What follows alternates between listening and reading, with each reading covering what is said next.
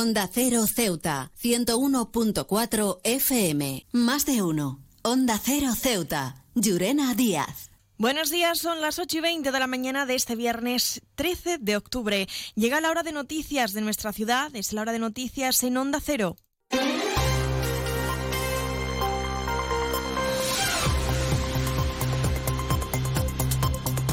Comenzamos, como siempre, el informativo recordando la previsión meteorológica y es que, según apunta la Agencia Estatal de Meteorología, para la jornada de hoy tendremos cielos mayormente nublados, temperaturas máximas que alcanzarán los 23 grados y mínimas de 21. Ahora mismo tenemos 21 grados y el viento en la ciudad sopla de componente variable con tendencia a poniente. Servicios informativos en Onda Cero Ceuta. Pues entramos lleno en nuestros contenidos. El presidente de la ciudad, Juan Vivas, ha participado en los actos conmemorativos organizados en Madrid con motivo de la fiesta nacional del 12 de octubre. El jefe del Ejecutivo local ha expresado ser una oportunidad para dar testimonio al amor a España, cariño a las Fuerzas Armadas y la lealtad al rey. Además, ha destacado el honor que ha supuesto representar, un año más, lo ha dicho, a todos los seutíes en una cita como esta. Eh, una oportunidad para poner de manifiesto, para dar testimonio de nuestro amor a España, de nuestro cariño a las Fuerzas Armadas y de nuestra lealtad al Rey. Especialmente emotivo ha sido para mí el desfile de las unidades de nuestra Comandancia General, del Tercio Duque de Alba, segundo de la Legión y de la Compañía de Mar.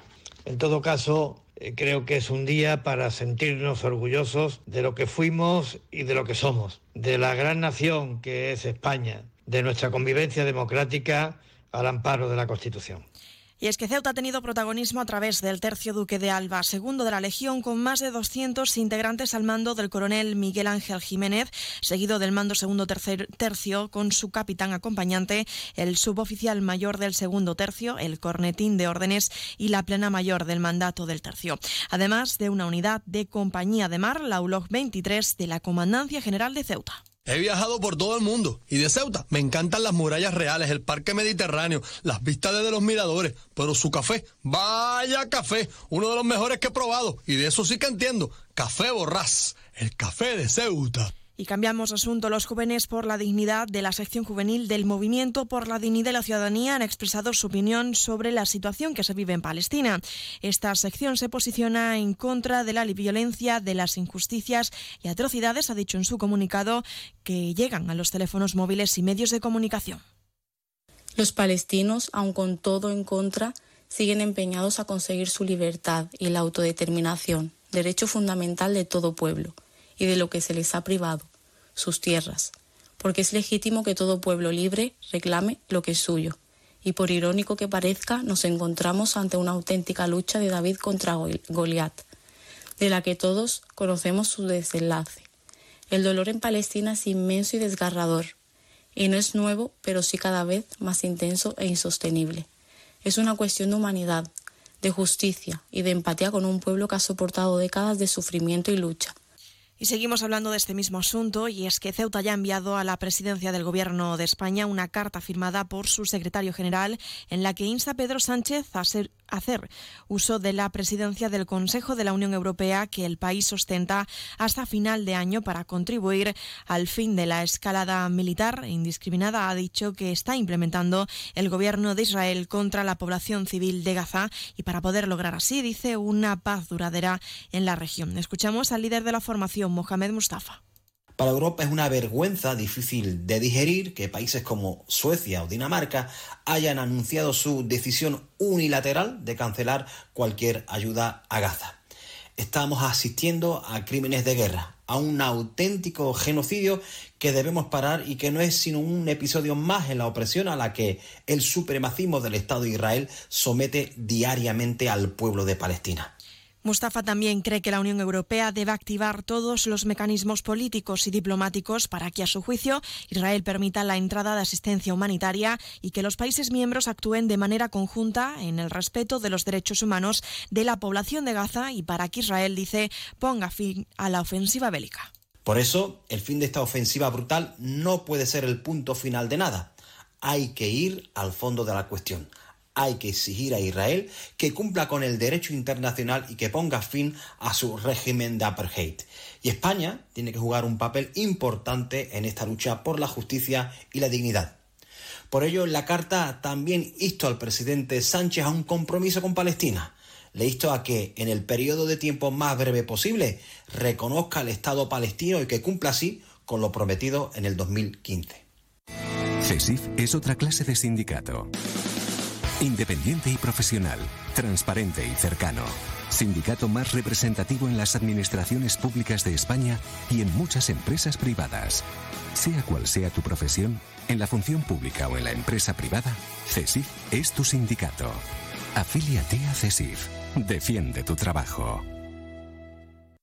Onda Cero Ceuta, 101.4 FM. Más noticias en Onda Cero. El consejero de Fomento, Medio Ambiente y Servicios Urbanos, Alejandro Ramírez, acompañado por la directora general de Medio Ambiente y Movilidad Urbana, Cristina Zafra, ha continuado con su ronda de reuniones con la patronal del sector del taxi, en concreto con los representantes de la Asociación Profesional del Taxi, para informarles acerca del proyecto de la futura ordenanza reguladora del servicio. Todo ello con el objetivo de escuchar y también tener en cuenta las sugerencias para elaborar esta ordenanza que se encuentra actualmente en periodo de exposición pública.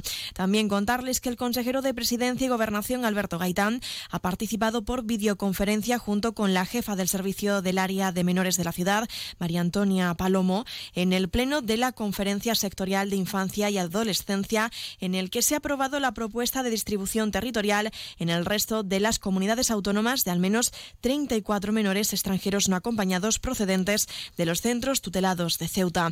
Y las consejerías de Fomento, Medio Ambiente y Servicios Urbanos, Presidencia y Gobernación y Sanidad se han coordinado para trabajar y comprobar que los establecimientos de Ceuta, como los sectores de ocio y hostelería, cumplen con las medidas de seguridad a las que se debe someterse y desarrollar su actividad de forma acorde a las licencias que tienen concedidas. Serán los agentes de la policía local los que se encarguen de visitar los negocios, empezando por los que están ubicados en el poblado marinero y en el parque marítimo. Será alrededor de una veintena. También se espera que hagan lo mismo los técnicos de urbanismo del Servicio de Extinción de Incendios y Salvamento.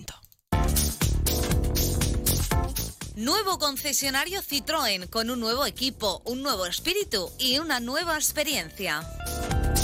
Ahora tu nuevo concesionario oficial Citroën en Ceuta, en Borras y Ballesteros. Preparado para ofrecerte el mejor servicio y la mejor atención en todo momento. Nuevo concesionario oficial y servicio técnico Citroën en Ceuta, en Borras y Ballesteros, Avenida España, número 26.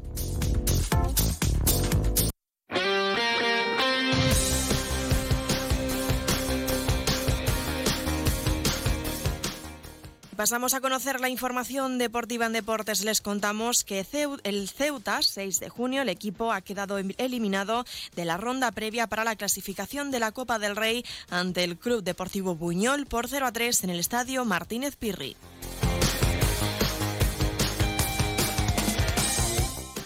Y la agrupación deportiva Ceuta también se ha despedido de la Copa de la Reina después de caer ante un equipo de primera división como es el equipo Les Corts por 0 a 3 en el pabellón de la Libertad.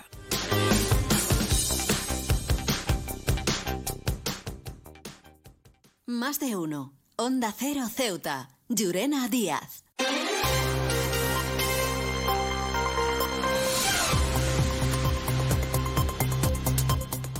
Y poco a poco nos estamos acercando ya a las ocho y media de la mañana y como siempre el pueblo de Ceuta, el referente en prensa escrita para todos los ceutíes, nos presenta ya su noticia de portada. Vivas celebra la fiesta nacional como día de orgullo de lo que fuimos y de lo que somos. Ahora se quedan en la mejor compañía la de más de uno con Carlos Alsina. Nosotros regresaremos como siempre a partir de las once y tres minutos para contarles a modo de titulares las noticias más destacadas del día y como siempre a partir de las doce y veinte una nueva edición de nuestro programa más de Uno Ceuta. También aprovecho para recordarles que pueden seguir toda la actualidad en nuestras redes sociales, tanto en Facebook como en Twitter, en arroba Onda Cero Ceuta. Esto ha sido todo, me despido, que pasen muy buenos días.